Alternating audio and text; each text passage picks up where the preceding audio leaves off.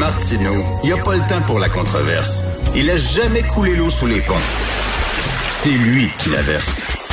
Vous écoutez Martineau. Cube, Radio. Alors, euh, Jérôme Blanchet-Gravel, on lui parle tous les lundis, il est essayiste, il est journaliste. Bonjour, Jérôme. Bonjour Richard. Écoute, euh, le, le, le, Québec solidaire qui est aux prises avec un collectif décolonial, une gang d'extrémistes. Écoute, à entendre cette bande-là, Québec solidaire est devenu maintenant un parti de droite raciste. C'est tordant, là. oui, pas mal. Peut-être même d'extrême droite. Ben oui. Mais le test à venir, hein, c'est quand même... Euh, et par le fait même, on a vu que GND, Gabriel Nadeau-Dubois, allait aspirer au poste, euh, au poste de premier ministre euh, parce que, bon, euh, Mme Massé lui cède la place. Mhm. Mais quand même, son statut de co-porte-parole devra être approuvé à nouveau à l'automne. Hein. Donc, c'est là qu'on va voir à quel point c'est quoi la proportion, la proportion de, de, ce genre de militants radicaux au sein du parti? Est-ce que c'est 10 Est-ce que c'est 15 Est-ce que c'est 20 Est-ce que GND, qui est quand malgré lui un homme blanc, est-ce qu'on va lui refaire confiance à Québec solidaire? C'est là que ça va être, euh, ben ça va commencer à être intéressant. Là. Ben oui, c'est comme, tu sais, lui, euh, c'est comme s'il était trop, et dit, c'est cette gang-là d'extrémistes au sein de Québec solidaire disent que Québec solidaire est devenu un vieux parti. Tu sais, parce que, parce que, quoi, il se présente bien, parce qu'il joue la joute politique de façon respectueuse, parce qu'ils envoient pas des messages de bêtises, parce qu'ils ont pas l'air d'une gang d'énervés. Soudainement, ah, vous êtes un vieux parti. Un vieux parti. C'est drôle. C'est quand même comique, hein, ce nouvel épisode de la guerre civile des vertueux.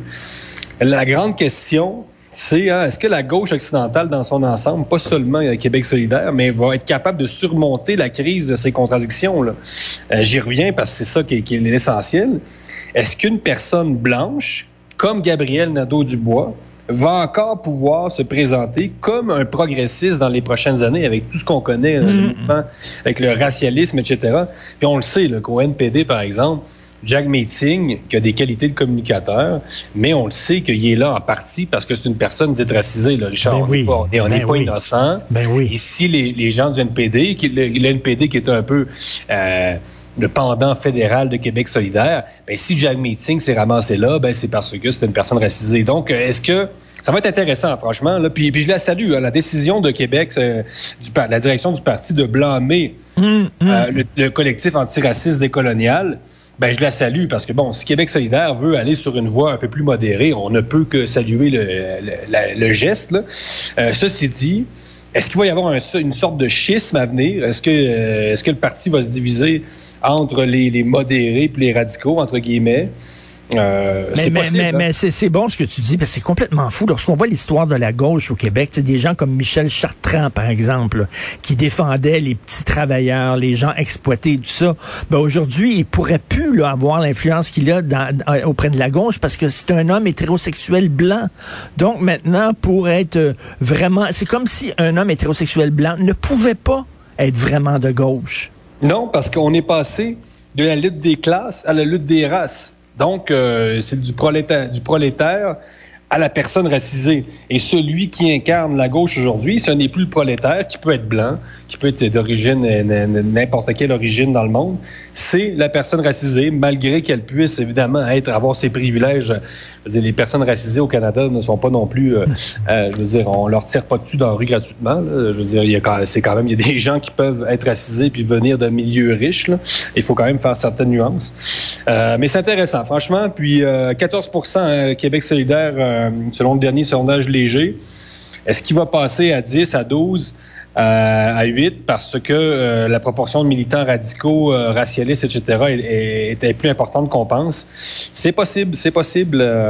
mais, mais, ils sont obsédés par la race. C'est comme si, parce que tu es blanc, tu es un privilégié. Donc, si tu es blanc, tu es un privilégié. Si tu es un privilégié, tu es du côté du pouvoir. Donc, tu ne peux pas être vraiment de gauche. Donc, ça veut dire que la couleur de ta peau détermine tes politiques. C'est fou raide, là. foi, dire que la gauche fait de la race une obsession est, vraiment un euphémisme. Ben c'est vraiment le, cœur de, tout le discours woke.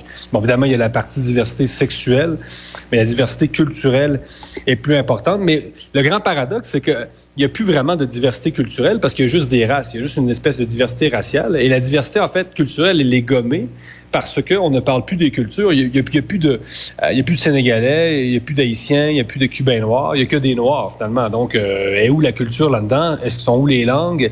Euh, Finalement, la, culture en tant que telle, elle s'efface au profit d'une vision strictement raciale. Hein. Fait que moi, que ça me fait assez rire quand on dit diversité culturelle. Ben, elle est où la diversité culturelle? On est, on est strictement dans le paradigme racial parce que, parce que les gens de toutes les, euh, les, gens de, les gens noirs, ils sont de toutes les cultures. Hein, ben on a de toutes les langues, de toutes les religions, euh, de tous les dialectes, etc.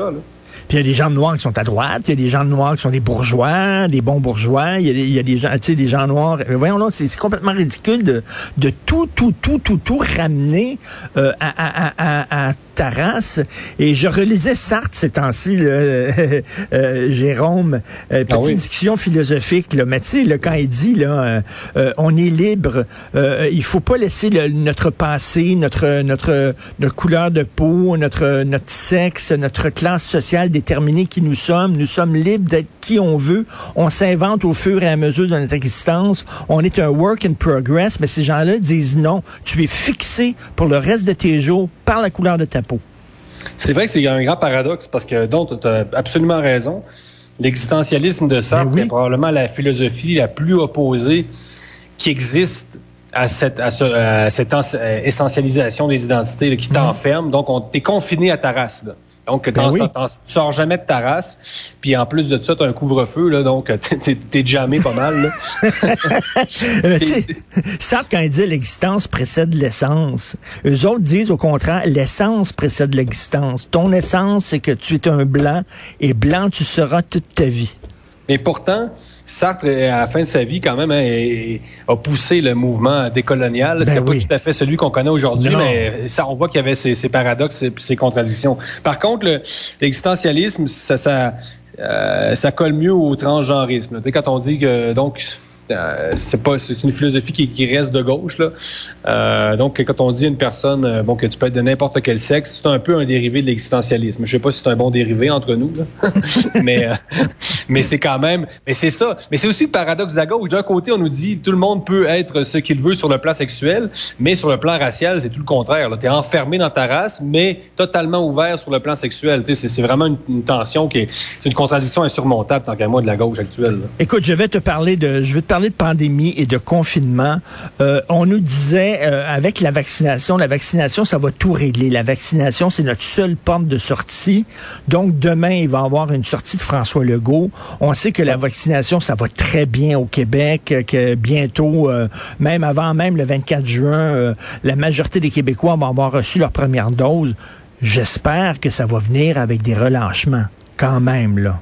Oui, comme disait le docteur Chabot dans l'entrevue précédente, ben, ben ça prend une récompense. Ben oui. parce que, ce que je crains, c'est qu'à la fois que le fédéral et le provincial québécois, à la fois, euh, veuillent, faire de la, politique avec le confinement. Est-ce que de, est-ce que d'offrir de la protection et de la protection et de la protection aux citoyens va devenir une sorte d'offre électorale, une stratégie électorale? Est-ce que le, PLQ, le PLC, par contre, euh, pardon, le, Parti libéral du Canada, est-ce qu'il va vouloir offrir ça aux Canadiens en plus d'une espèce de, de combo avec la PCU euh, je sais pas. moi, moi, je crains ça. Je, crains que François Legault, Québec en particulier, mais là, on va le voir demain. Là, ben, il y a eu la pression avec Martin Matt, la polémique euh, avec la sortie de Martin Matt, qui pourrait changer la donne. Bon, ça prenait bien un humoriste au Québec pour faire changer la donne.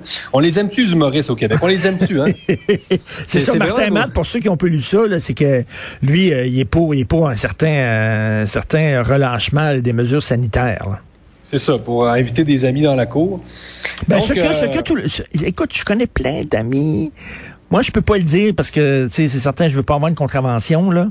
Fait que, ben, mais tu sais, je connais plein de monde autour de moi qui reçoivent des amis à souper, là. Ils sont pas 25 ah autour de la table, là, mais tu sais, ils sont deux, puis ils reçoivent deux amis à souper, puis ils font ça correctement. Voyons donc, là, on va tomber dans une hypocrisie. S'il y a pas ce relâchement-là, c'est qu'on va dire publiquement, oh non, moi, je respecte les règles, mais chacun, on va inviter des amis à souper en cachette le samedi soir puis dimanche soir. Voyons. Tout à fait non. Ça, va, on va avoir l'air de, ça va, ça va, l'hypocrisie, comme tu dis, une sorte d'esprit religieux là. Donc, euh, c'est pas sain. Donc, le, ni le Canada ni le Québec ont intérêt à tomber dans, de ce, dans cette espèce de, préventivisme radical. Là. Puis ça encourage pas de toute façon les gens à aller se faire vacciner. C'est décourageant parce que les gens ont pas d'horizon. Ben euh, ils n'ont pas d'horizon. Donc, euh, en plus, euh, ben, Dr Theresa Tam, l'administratrice en chef de la santé publique, je ne sais pas si tu as vu, mais elle disait que de reprendre les rassemblements intérieurs à l'automne est un objectif ambitieux. Elle dit que c'est ambitieux. Donc, ce qu'elle dit, Mme Tam, c'est que peut-être que ça va aller au-delà, ça va aller en, 2022, euh, les rassemblements intérieurs, puis le retour des étudiants au cégep et à l'université. Non, non, je trouvais ça, écoute, complètement déprimant. Là. Tu, sais, tu le sais, moi, je suis beaucoup plus euh, règle sanitaire que toi. Toi, tu es plus libertarien là-dessus. Mais même là... Libéral. Oui, libéral, c'est ça. Mais, mais même là, je trouve que c'est complètement flyé, le fédéral. Là. Je veux dire, on peut pas... Tu sais, on, on, on, est vacciné, on, on respecte, on a répondu à la demande du, du, du Québec. On va se faire vacciner. Donnez-nous un un petit nanan. C'est pas vrai qu'on va passer à côté d'un deuxième été, là. Non, puis, puis, puis franchement, là, euh, pour m'intéresser aux autres pays, euh, le, Québec, d'ailleurs, on pensait que c'était un phénomène québécois, mais là, on voit que ça, ça prend une ampleur canadienne. C'est le Canada dans son ensemble qui, qui, devient une espèce de leader du risque zéro. Mais là, c'est parce que le, Canada vit dans sa bulle. Il faut regarder quand même ce qui se passe aux États-Unis. Ben bon, en, France, bon, c'est graduel. Il y a Israël, bon, qui est à l'avant-garde, on le sait. Bon, le Mexique, c'est autre chose, évidemment, c'est libre. Euh, donc, euh, le Canada peut pas rester dans sa bulle complètement. Euh, D'ailleurs, une chance hein, qu'on a quand même les États-Unis, bon, qu'on aime caricaturer, puis bon, mais euh, sans les États-Unis puis les, États euh, américains libérés, franchement, je pense que ça prendrait beaucoup plus de temps avant qu'on déconfine au Canada. Là. Ah oui, puis tu vois les graphiques, plus la flèche du nombre de vaccinations augmente, plus la flèche du nombre d'hospitalisations descend. Fait que là, euh, j'espère, tu sais, moi, je, je, je, trouvais que c'était un, coup de batte de baseball dans, le front de la part de Mme Tam euh, au fédéral de dire euh, dans, le meilleur des cas, ça va être cet automne un relâchement. Elle a même dit que les mesures sanitaires comme la distanciation, le port du masque, allaient rester après l'automne. C'est quand même une sortie là qui est, qui, qui est assez saisissante. Là. Donc, ça prend un réveil parce que parce que Canada, qui est une société, on le sait quand même surprotégée, qui est peu habituée à composer avec le risque en tout genre. Là, le Canada, là, bon, le, petit le cocooning, ça, ça a quand même, euh, ça a une conclusion, ça a une fin. Et là, il faut reprendre nos habitudes parce que il faut pas que, qu'on, reste avec euh, la distanciation sociale, avec toute cette froideur euh, euh sociale là durant durant dix ans. Non, non, on est, au Canada, on est les plus craqués de la planète. Je lisais dans le National Post aujourd'hui, il y a plein plein d'experts, là. pas pas mon pas mon beau-frère, pas mon cousin, des experts qui disent à l'extérieur, si tu es vacciné, si tu as eu ta première dose là, à l'extérieur, tu pas besoin de masque pas dehors. Les, risques que tu attrapes la COVID à l'extérieur avec un vaccin, mhm. écoute, là, c'est vraiment, c'est quasiment euh, inexistant. Donc, puis d'ailleurs, de toute façon, si on regarde à l'échelle planétaire, le ratio mort par habitant euh, suit des courbes assez saisonnières.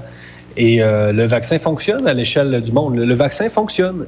Et là, on peut pas dire aux gens que finalement le vaccin c'est très relatif. Et c'est comme euh, la, logique du deux condons. Ah, bon, euh, un condom, c'est pas assez, j'en mets deux pour être sûr que euh, ma partenaire tombe pas enceinte. On va-tu se rendre à trois? Je vais-tu mettre quatre, quatre, condoms? je sais.